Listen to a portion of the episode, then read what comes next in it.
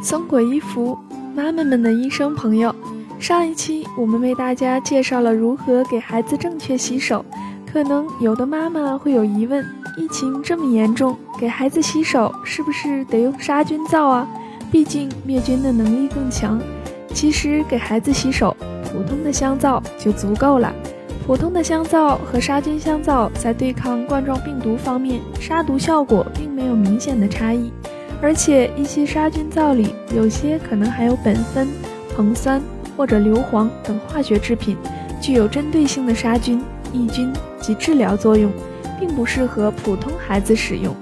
有时候不合适的抗菌成分还会对孩子的健康造成影响，比如两种被美国 FDA 拉入黑名单的三氯生、三氯卡班。所以给孩子洗手，选择普通的香皂就可以了。同时要记得用流动的水洗手三十秒以上，洗完手要用干净的毛巾擦干，毛巾也需定期高温或紫外线消毒。如果出门在外，不具备随时洗手的条件，也可以选择含有酒精的免洗洗手液或者消毒湿巾救急。